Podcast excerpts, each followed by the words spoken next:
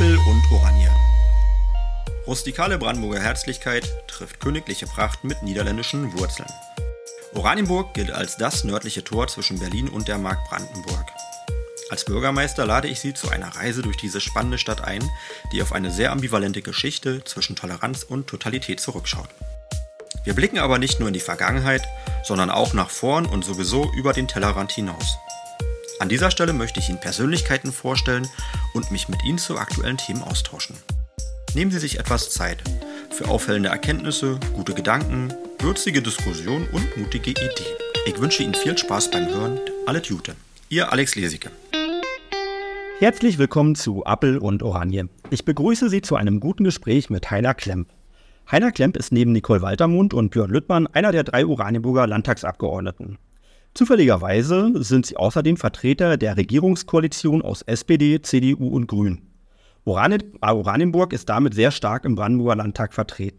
Auch wenn Landespolitik etwas weniger greifbar erscheint, hat sie doch fundamentale Auswirkungen auf das Wohl unserer Stadt.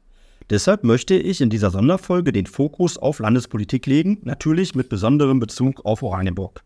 Als Landtagsabgeordneter gehört Heiner Klemp zu den Persönlichkeiten unserer Stadt. Danke, ich freue mich auf unser Gespräch.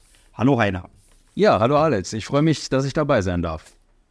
Ich erkläre ganz kurz das Format, weil es heute ein bisschen anders läuft als normalerweise. Also, wir haben uns 30 Minuten vorgenommen.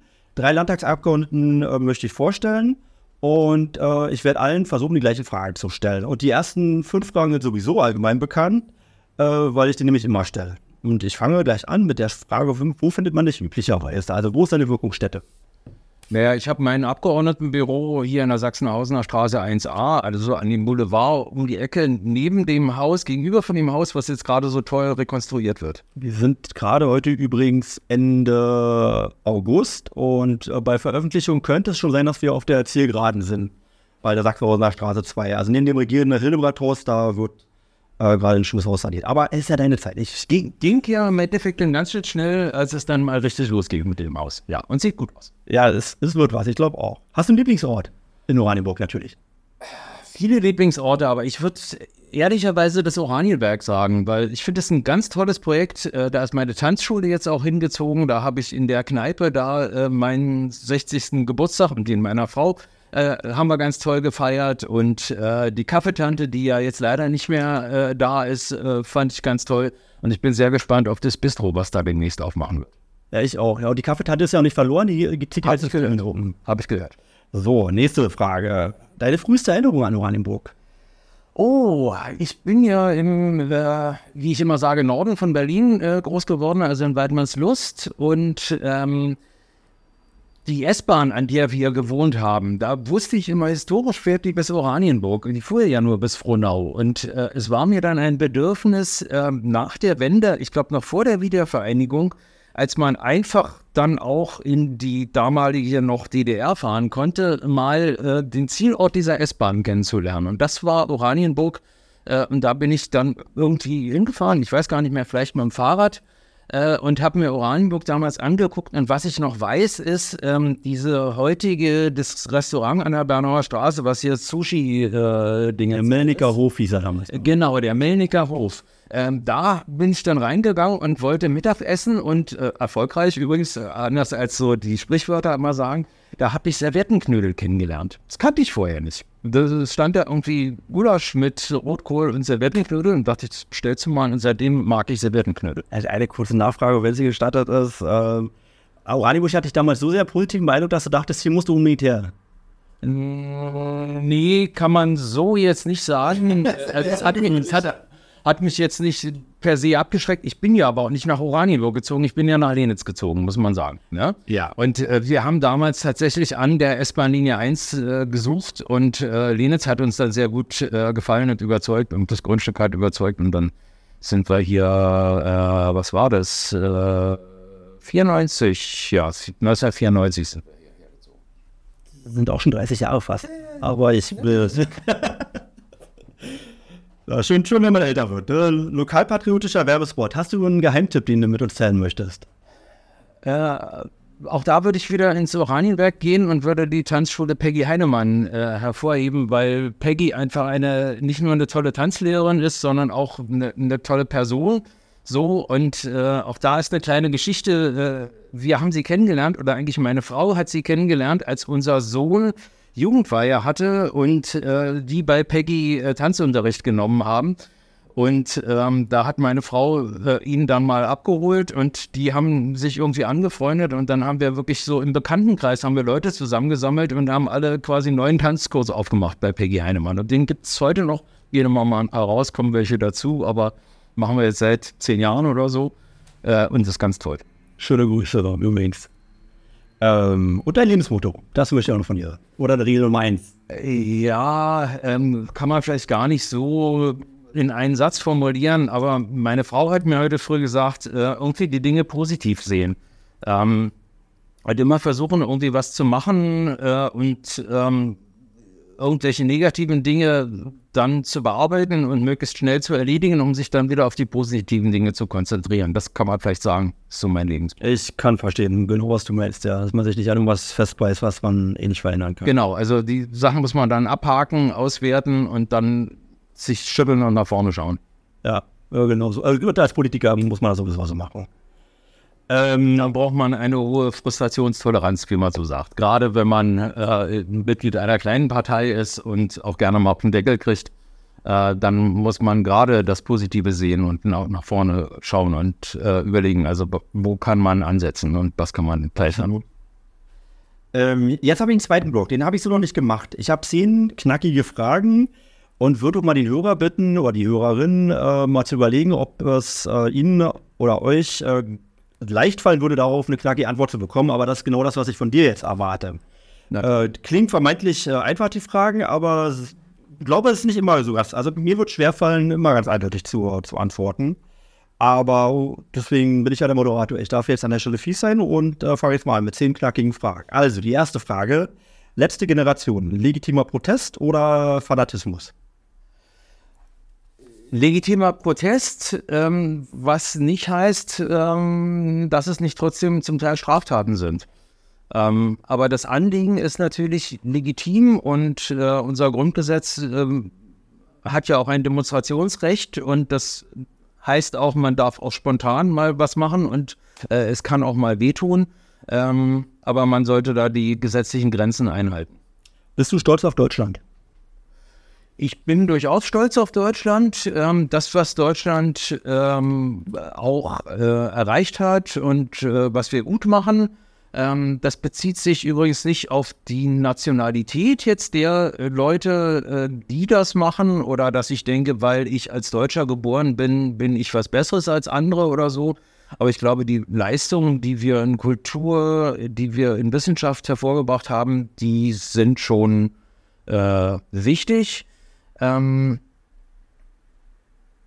ja, genau. Ich weiß aber auch, dass wir in vielen Bereichen, ich bin hier viel international unterwegs, dass wir in vielen Bereichen auch Nachholbedarf haben, äh, wo andere äh, viele Dinge besser machen. Ähm, und da sollten wir uns auch durchaus Dinge abschauen. Ja, danke dir. Waffen für die Ukraine, ja oder nein? Ich denke, die Ukraine ist angegriffen worden und wenn die um Hilfe rufen, dann sollten wir auch Hilfe leisten. Ähm, das, weil die Alternative dazu einfach wäre, ähm, dass äh, die Ukraine als Staat nicht mehr existieren würde. Äh, und deshalb glaube ich, wir müssen dort unterstützen. Antwort übrigens jetzt auch nicht. Ich will auch nicht bestätigen oder auch nennen, aber natürlich war das Bedürfnis, sich dann auch gleichzeitig zu bekennen. Also danke für die Antwort. Erkläre einem Erstklässler in maximal drei Sätzen, da können auch vier sein, warum Demokratie wichtig ist. Es sollte ja nicht einer oder nur wenige entscheiden, sondern alle sollen mitreden. Und dafür müssen wir allen auch Gelegenheit geben, mitzureden. Und deshalb äh, gibt es immer wieder Wahlen, alle vier oder fünf Jahre. Aber jeder, auch äh, Grundschüler, auch Erstklässler, können sich einbringen. Danke. Gendern, ja oder nein? Ich bin gegen eine Sprachpolizei. Ähm, Sprachpolizei nehme ich in letzter Zeit eher so wahr, dass äh, Leuten das äh, geschlechtergerechte äh, Redeweise verboten werden soll. Ähm, ich nehme überhaupt nicht wahr, dass irgendjemandem über den Mund gefahren wird und gesagt wird, äh, hier, du hast aber die weibliche Form nicht mitbenutzt. Äh, ich selber versuche immer alle Geschlechter äh, mitzudenken und deshalb finde ich auch eine Sprache, die das macht, finde ich gut. Danke. Ist ein bisschen gemein die Frage. Bitte gender das Wort Bürgermeister. Bürgermeisterin oder Bürgermeister, würde ich sagen. Okay. Ähm, leider ein Ge äh, lieb Entschuldigung. Lieber ein gemeinsamer politischer Erfolg oder lieber den Erfolg eines politischen Gegners verhindern? Definitiv lieber ein gemeinsamer politischer Erfolg. Ist eigentlich einfach, ne, an der Stelle. Positioniere dich zu folgendem Zitat. Ab morgen kriegen sie in die Fresse. Kann das politisch einordnen? Andrea Nahles war das gewesen. Ja, okay. Und zwar, Und ja, Als jetzt Arbeitsministerin. In der großen Koalition, oder? genau, war, war ein großer Aufreger gewesen damals. Ja. Ja, hältst du von dem Satz? Äh, wären nicht meine Worte, ehrlich gesagt. Und ähm, ich finde dieses Bild von Prügelei, finde ich auch für Politik nicht angemessen. Also es gibt ganz viele Konflikte. Äh, Politik besteht aus Konflikten. Als ich Abgeordneter geworden bin, die erste Zeit konnte ich nicht, nicht richtig schlafen, weil dann irgendwie Koalitionskrise und weiß ich nicht was. Inzwischen weiß ich, dass das eigentlich der Normalfall ist, der normalerweise nicht in der Öffentlichkeit ausgetragen werden sollte, aber in der Koalition verschiedener Parteien, die ja miteinander ringen, ist es normal, dass es Konflikte gibt. Das ist doch logisch. Ähm, aber ähm, äh, genau, das Zitat von, von Andrea Nahles, ähm, das war wahrscheinlich Ausdruck dessen, dass sie sich jetzt befreit fühlte aus den Zwängen einer Koalition. Aber ähm, die Geschichte zeigt ja, dass sie damit in die Zwänge einer anderen Koalition reingekommen ist. Und ähm, wo ihre Partei aus meiner Sicht ähm, ein besserer Moderator sein könnte. Ja. Verstehe, verstehe genau. Hast du einen, nee, du, du brauchst einen Koalitionspartner und darfst dir einen aussuchen. Welcher ist es? Dein Lieblingskoalitionspartner? Und das könnte ich ehrlicherweise gar nicht beantworten. Das, also ich bin ja im Landtag für drei verschiedene Politikbereiche zuständig und in jedem dieser Politikbereiche wäre es möglicherweise ein anderer der Partner. Weil meine Erfahrung ist, ähm, dass ich, äh, dass es sehr davon, darauf ankommt, mit welchen Personen man zu tun hat. Ja. Und ich habe also in einem Politikbereich ähm, irgendwie einen ganz tollen äh, äh, Counterpart bei der CDU zum Beispiel, wo ich sofort sagen würde, der inhaltlich zum Teil andere Auffassungen hat, logischerweise als ich, äh, aber wo ich sofort sagen würde, das wäre mein Lieblingskoalitionspartner, weil ich weiß, der, auf den kann ich mich verlassen, der würde mich nie in die Pfanne hauen. Ich hoffe, das passt auch noch aufs nächste Jahr, was kommt. Ich bin aber der Meinung, dass das so ist. Ja, während in anderen Politikbereichen es vielleicht die SPD oder die Linken wären. Danke dir. Föderalismus eher Vorteil oder eher Nachteil? Das ist die letzte Frage, aus dem. Ich glaube, dass äh, Föderalismus eher ein Vorteil ist, weil äh, verschiedene Dinge äh, verschieden, an verschiedenen Stellen ähm, auch andere Voraussetzungen haben. Äh, wir ne nehmen wir nun mal die Stadt Oranienburg. Ähm, ich glaube, dass Dinge in Oranienburg durchaus anders entschieden werden müssen als zum Beispiel in Potsdam. Und genauso ist es meiner Meinung nach auch zwischen den Bundesländern. Und ein gesunder Föderalismus ist, glaube ich, gut, weil es die Entscheidung auf die Ebene bringt, wo sie äh, am besten getroffen werden können. Ja, danke dir. Ich mache jetzt nicht das Thema Bildung auf, da könnte man das jetzt Das, extra das wäre die Ordner da. Aber im, im Grundsatz Föderalismus gut. Ähm, Ja, das ist die halbe Stunde um. genau, die, die offene Frage in privater Hinsicht. Also ich würde gerne, wenn du es sagen möchtest, deinen Geburtstag und deinen Familienstand wissen und vielleicht kannst du irgendwie zu deinen familiären Hintergründen ein paar Worte sagen. Aber nur so viel, wie du möchtest. Ja, äh, ich bin am 9. Mai 1963 geboren, äh, bin verheiratet, habe zwei erwachsene Kinder. Ähm, was war noch die Frage? Das war es eigentlich erstmal, oder? Im Prinzip. Wohne in Lenitz seit, wie wir festgestellt haben, fast 30 Jahren. Sehr gut. Warum bist du in die Politik gegangen?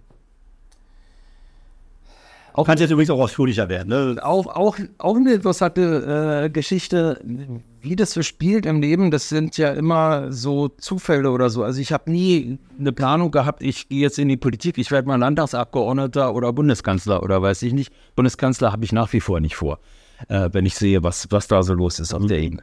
Ähm, nee, eigentlich überhaupt nicht. Ähm, ich war immer ein Mensch, der sich für Politik interessiert hat. Ähm, aber ähm, als ich ich, ich bewundere äh, die jungen Menschen heutzutage von Fridays for Future oder sowas, die in einem Alter, wo ich keinen Pieps gesagt hätte, sich irgendwie vor die großen Fernsehkameras stellen. Das hätte ich nie gekonnt. Ich war nicht mal Schülersprecher in der Schule oder irgendwie sowas. Ähm, es war dann tatsächlich, bei den Grünen wird ja mal gesagt, ist so eine, so eine Wessi-Partei oder so. Ich war tatsächlich parteilos, als ich hierher gezogen bin. Und das war dann äh, in äh, Lenitz, als wir da ein bisschen gewohnt haben. Wir kamen ja aus Berlin und wir wollten Kontakte hier in der Region äh, haben. Äh, und da war es tatsächlich so, dass äh, die Grünen äh, in Lenitz eine verkehrspolitische Veranstaltung gemacht haben. Und da haben wir gesagt, da gehen wir mal hin. Vielleicht lernen wir da irgendwie nette Leute kennen. Das so ist tatsächlich die Story. Äh, wir sind da hingegangen. Ich hatte mich schon immer für Verkehrspolitik interessiert. Meine Frau, äh, ich war gar kein Grünenwähler zu der Zeit. Meine Frau war eher so Grünenwählerin und wir haben dann beide gesagt, okay, du passt ja zusammen, gehen wir da mal hin. Vielleicht lernen wir nette Leute kennen. Äh, und dann haben wir dort nette Leute kennengelernt und dann kamen irgendwann 1998 die nächsten Kommunalwahlen, waren so am Horizont und dann hat der damalige äh, Sprecher des Ortsverbandes äh, hat gesagt, naja, Heiner, willst du denn nicht kandidieren? Und dann dachte ich, naja, also Lenitz hatte, glaube ich, damals acht Gemeindevertreter oder, nee, zwölf, zwölf Gemeindevertreter. Da habe ich so ausgerechnet, na, dann bräuchte man ja acht Prozent, um ein Mandat zu bekommen bei, bei zwölf Gemeindevertretern. Und da hatte zuvor noch nie ein Grüner kandidiert und dachte ich, naja, dann sagst du mal ja, wenn dich mal auf die Liste schreiben, ist ja keine Gefahr, ne, dass du dass es wirst. Dann bin ich so ganz knapp reingerutscht in die, ähm, in die Gemeindevertretung damals.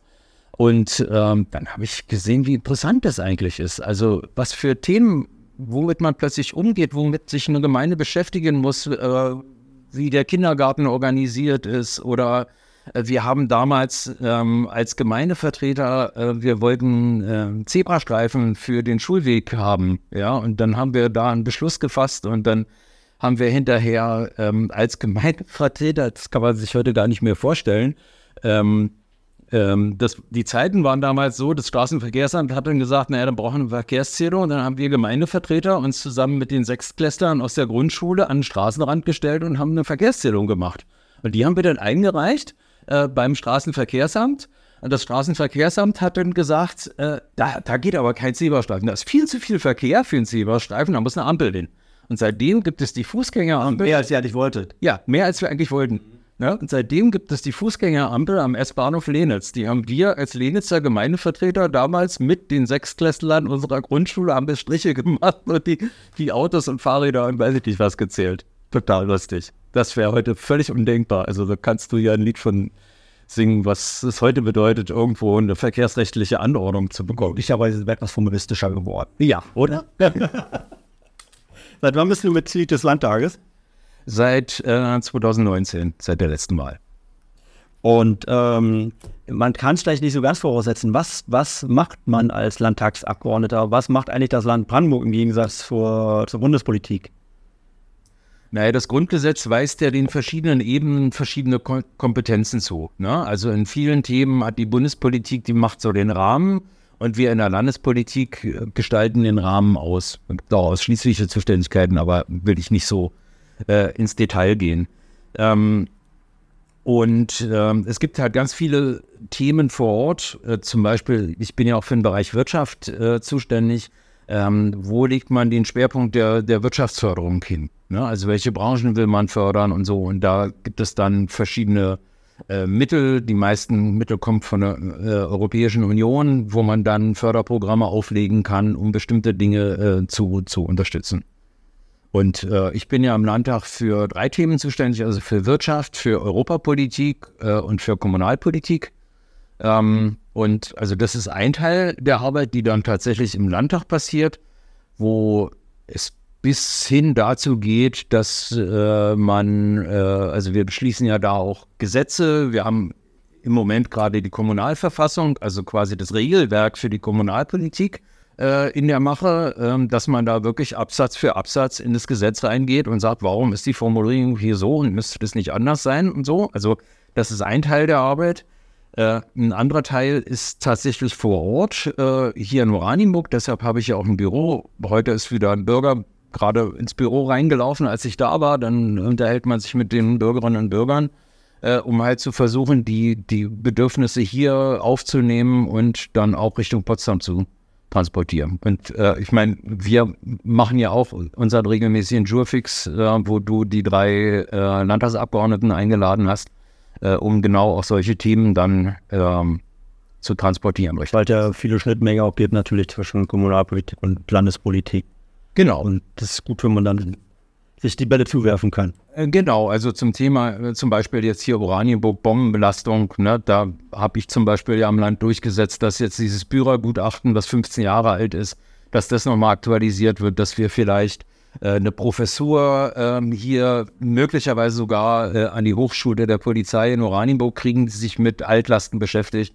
Das sind halt so Themen, die man dann aus dem Wahlkreis mitnimmt und versucht in Potsdam da muss ja die Gelegenheit günstig sein, sage ich mal. Und das war in dem Fall so. Wir haben einen Antrag beraten zum Thema Waldbrand und Kampfmittel und weiß ich was. Und dann habe ich gedacht, na, da muss doch für Oranienburg was rein. Und dann habe ich das da quasi in diesen Antrag rein initiiert. Und da ist wahrscheinlich der Vorteil auch gewesen, dass wir eben in allen Regierungsfraktionen jemanden aus Oranienburg hatten. Und das ging da so durch. Ne? Und jetzt haben wir halt einen Landtagsbeschluss, der sagt, ähm, das Gutachten wird nochmal äh, aktualisiert und äh, wir prüfen eine Professur.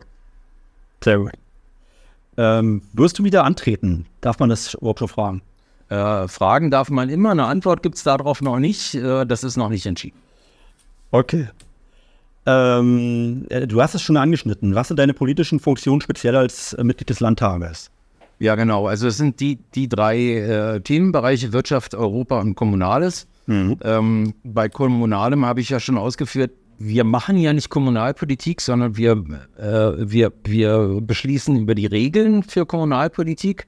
Und das ist halt die Kommunalverfassung und das ist wirklich, also Klein, Kleinstarbeit, Feinstarbeit, was mir aber sehr liegt, muss ich ehrlich sagen.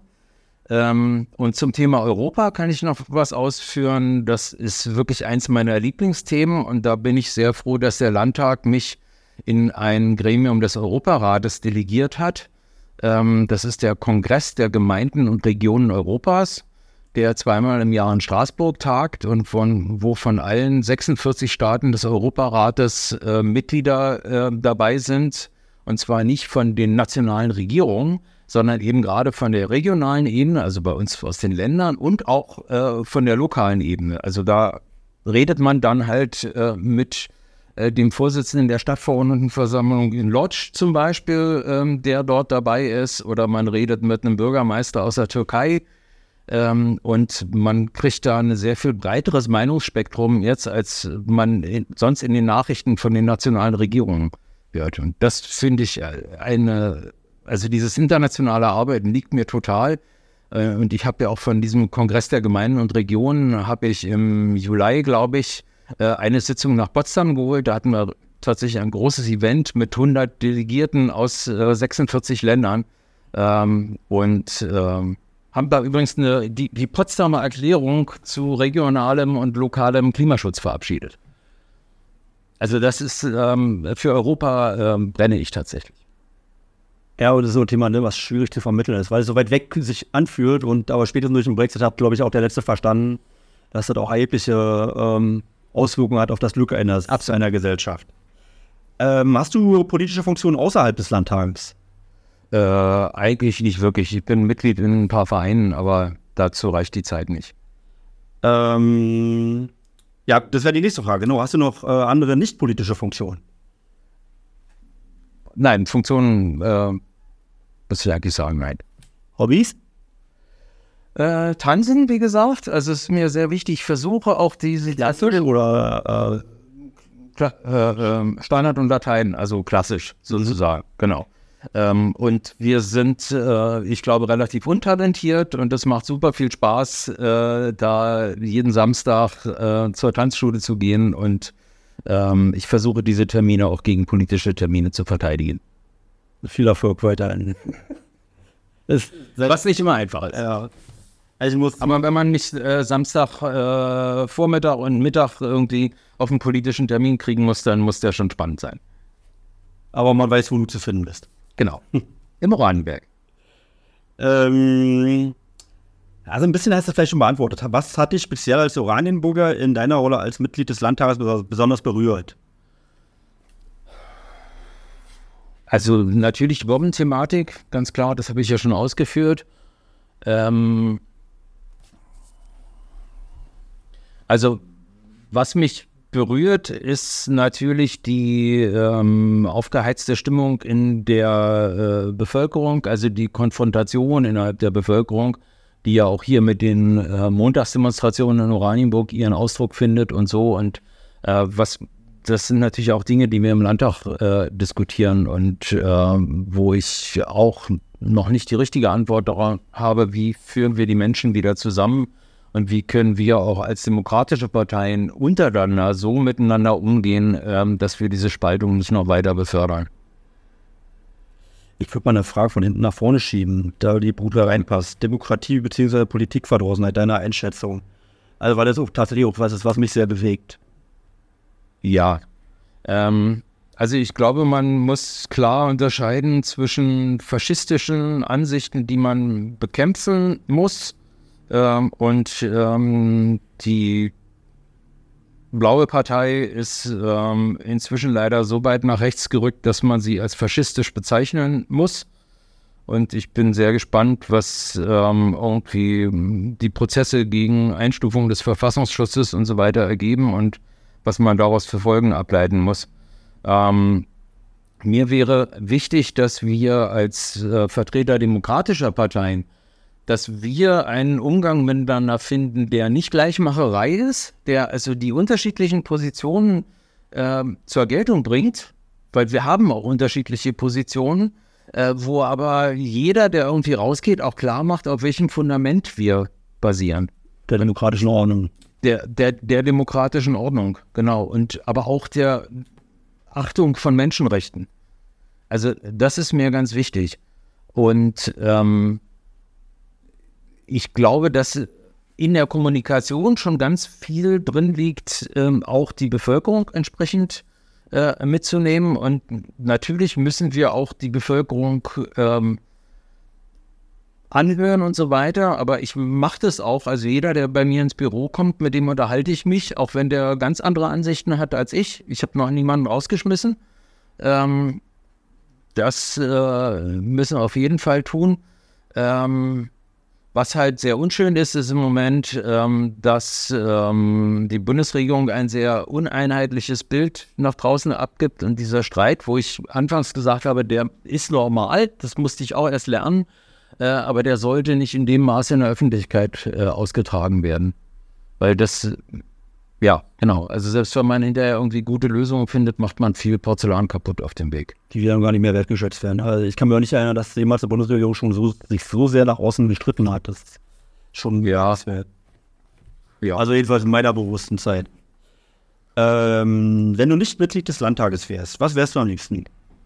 Am liebsten, auch das weiß ich nicht, aber ich wäre dann äh, nach wie vor äh, äh, in einem IT-Unternehmen, in einem mittelständischen, äh, wo ich die Softwareentwicklung geleitet habe und Berater war ähm, in der Welt. Das habe ich sehr gerne gemacht und also ich bin nicht von da aus in die Politik geflüchtet und kann mir auch durchaus vorstellen, ähm, da auch wieder zurückzugehen. Also ist eine Option, die ich habe. Kannst du einen äh, größten politischen Erfolg ähm, so festmachen, den du, den du zurechnest? Also das mit den Bomben finde ich schon ist ein großer politischer Erfolg. Ähm, auch diese Potsdamer Erklärung, von der ich gesprochen habe, auf europäischer Ebene, äh, würde ich sagen, ist ein großer Erfolg.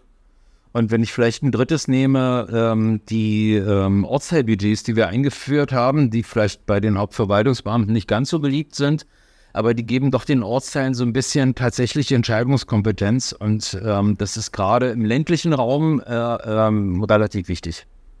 Alles klar. Ähm, kannst du auch irgendwie sagen, das ist vielleicht auch eine fiese Frage, dein größter politischer Misserfolg könnte auch thematisch sein, irgendwas, wo du sagst, da habe ich so viel für gekämpft und Oh Gott, ähm, weiß ich jetzt nicht aus dem Hut. Weil das liegt vielleicht mit meiner Lebenseinstellung, die so positiv ist. Das wird dann abgehakt und dann geht's weiter. Ja, ich verstehe, was du meinst. Ähm, 500 Millionen Budget extra im Landeshaushalt und du darfst alleine entscheiden. Was, was warst du? Ich glaube, ich würde ähm, na, das vielleicht splitten. Also ähm, Bildung braucht, glaube ich, mehr Unterstützung ähm, und der äh, öffentliche Nahverkehr braucht auch mehr Unterstützung. Oder ich sag mal, der Verkehrsbereich allgemein, Fahrradinfrastruktur und so weiter. Wir hatten uns mal Radschnellwege vorgenommen und so und da geht es auch. Jetzt zum Vergleich, das ist, gibt in einem wahnsinnigen Summe. Also 140 Millionen Euro ist ungefähr der Haushalt von Oranienburg. Da kann man schon was mitmachen. Aber eben jetzt dann noch gleich die Gemeinde äh, Gegenfrage, 500 Millionen Euro weniger Budget im Landeshaushalt und du musst alleine entscheiden. ja, das ist auch eine Gewalt. Also das geht gar nicht, sage ich mal, 500 Millionen. Ähm, ich bin jetzt, ich beneide nicht die Finanzministerin, aber das ist, glaube ich, schwierig. Ähm, aber es gibt so Sachen wie Wassernutzungsentgelt, wo die LEAG irgendwie für das Wasser, was sie äh, nutzt, nichts bezahlen muss und so. Und da kann man, glaube ich, auch ein bisschen was machen. Aber 500 Millionen ist eine absurde Größenordnung. Also da hätten wir ein richtiges Problem. Ich gebe ehrlich zu, bei der Frage, ich habe natürlich auch versucht, mir selber die Fragen zu beantworten und äh, hätte jetzt auch nicht wirklich eine gute Antwort darauf. Ja, das tut niemand gern. Aber so ein paar Positionen gäbe, da würde mir was einfallen. Ja. Ähm, wir sind über 30 Minuten, das war eigentlich so die Grenze. Aber weil ich auch ein bisschen geredet habe, also ich, ich stelle jetzt noch die letzten drei Fragen, die ich mir auch geschrieben habe. Ich versuche ganz kurz zu antworten. Oh, passt schon, passt schon. Also von der Wirklichkeit eingeholt, in Klammern Corona, Energiekrise. Also als du Landtagsabgeordneter geworden bist, hast du eventuell andere Sachen dir vorgenommen, als was dann nachher auf dich zugekommen ist. Äh, welches Form aus dem Koalitionsvertrag konnte die Regierung trotzdem verwirklichen? Oh Gott, ich glaube, wir haben ganz viel äh, verwirklicht. Äh, wir sind ja jetzt nochmal dabei, ähm, Kindergärten weiter äh, kostenfrei zu machen. Also geht ja der nächste Jahrgang jetzt irgendwie los, dass sie äh, kostenfrei werden und so. Also das äh, haben wir ja geschafft. Wir haben auch, weiß ich nicht, Bauordnung verändert, äh, Holzbau irgendwie erleichtert und so. Ähm, ja, ist jetzt das fällt mir immer schwer, so den, im Gesamtüberblick die nächsten Sachen aufzuzählen. Aber es fühlt sich so wahnsinnig lange, lange her an. Aber ähm, du, das ist vielleicht trotzdem, also wo musste die Regierung am meisten ihre Pläne korrigieren? Also Corona und Ukraine-Krise hat sicherlich äh, das, was geplant war, ordentlich durcheinander gebracht ohne das. Ja, vor allen Dingen verzögert. Ja. Äh, verzögert dadurch, dass also viele, viel Personal gebunden war, ähm, die, diese Herausforderungen jetzt anzugehen. Also dadurch haben sich Projekte verzögert. Da sind auch verschiedene Projekte, die ähm, nicht mehr geschafft werden äh, in dieser Legislaturperiode. Wir wollten das äh, Landesgleichstellungsgesetz überarbeiten. Eigentlich, das ist einfach, weil das zuständige Ministerium zwei Jahre lang äh, Corona gemacht hat. Ja, da sind natürlich Dinge hinuntergefallen. Und das ist jetzt die Abschlussfrage. Ähm, ist auch nicht ganz, also die passt auch als Abschlussfrage, glaube ich. Wie motivierst du einen Nachwuchspolitiker, in die Politik zu gehen? Ja, ganz schwierig, ähm, aber ähm, zum Teil äh, gibt es Leute, die Praktika bei mir machen. Das mache ich sehr gerne. Also es gibt mir Schülerpraktika los. Ähm, wir haben auch, es gibt ja diesen, äh, wie heißt der denn jetzt? Früher hieß der Girls Day äh, was natürlich äh, ziemlich zukunftsstark oder so. Ich glaube, zukunftsstark heißt der jetzt. Nämlich mit dem Hof. Ähm, wo junge Menschen ähm, irgendwie in Berufe reinschnuppern können oder sowas. Das machen wir seit zwei Jahren sehr erfolgreich im Wahlkreisbüro äh, mit, mit Kindern, die total begeistert sind, die zum Teil von weit her äh, anreisen, weil es im politischen Bereich so wenig äh, Möglichkeiten gibt. Ähm, aber auch ähm, äh, Praktika, ähm, und, und so weiter. Also äh, da gibt es schon junge Leute, die wollen auch politisch was machen, die wollen sich einbringen und die kann man eigentlich nur stärken. Absolut. Aber die sind auch Goldstaub, weil es eben wirklich nicht viele davon gibt. Das ist auf jeden Fall so. Also ähm, ich glaube, es könnte durchaus mehr geben und man müsste halt versuchen, noch mehr zu motivieren und so. Ja. Einer, ich danke dir. Ja, gerne. Da geht wahnsinnig schnell um. Ja, total. Aber hat Spaß gemacht. Ja, mir auch. Also ich äh, wünsche dir alles Gute, ich wünsche Ihnen alles Gute. Ähm, und das ist eine kleine Stadt, da begegnet man sich sowieso alle Tage wieder. Ich gehe davon aus, man kann dich auch gerne auf der Straße ansprechen oder bei allen möglichen Gelegenheiten. Auf jeden Fall. Ansonsten ist Sachsenhausener Straße 1a mein Büro und wenn ich nicht da bin, dann kann man da aber den Wunsch hinterlassen, mich zu treffen. Vielen Dank, Hein. Alles gerne. Tschüss.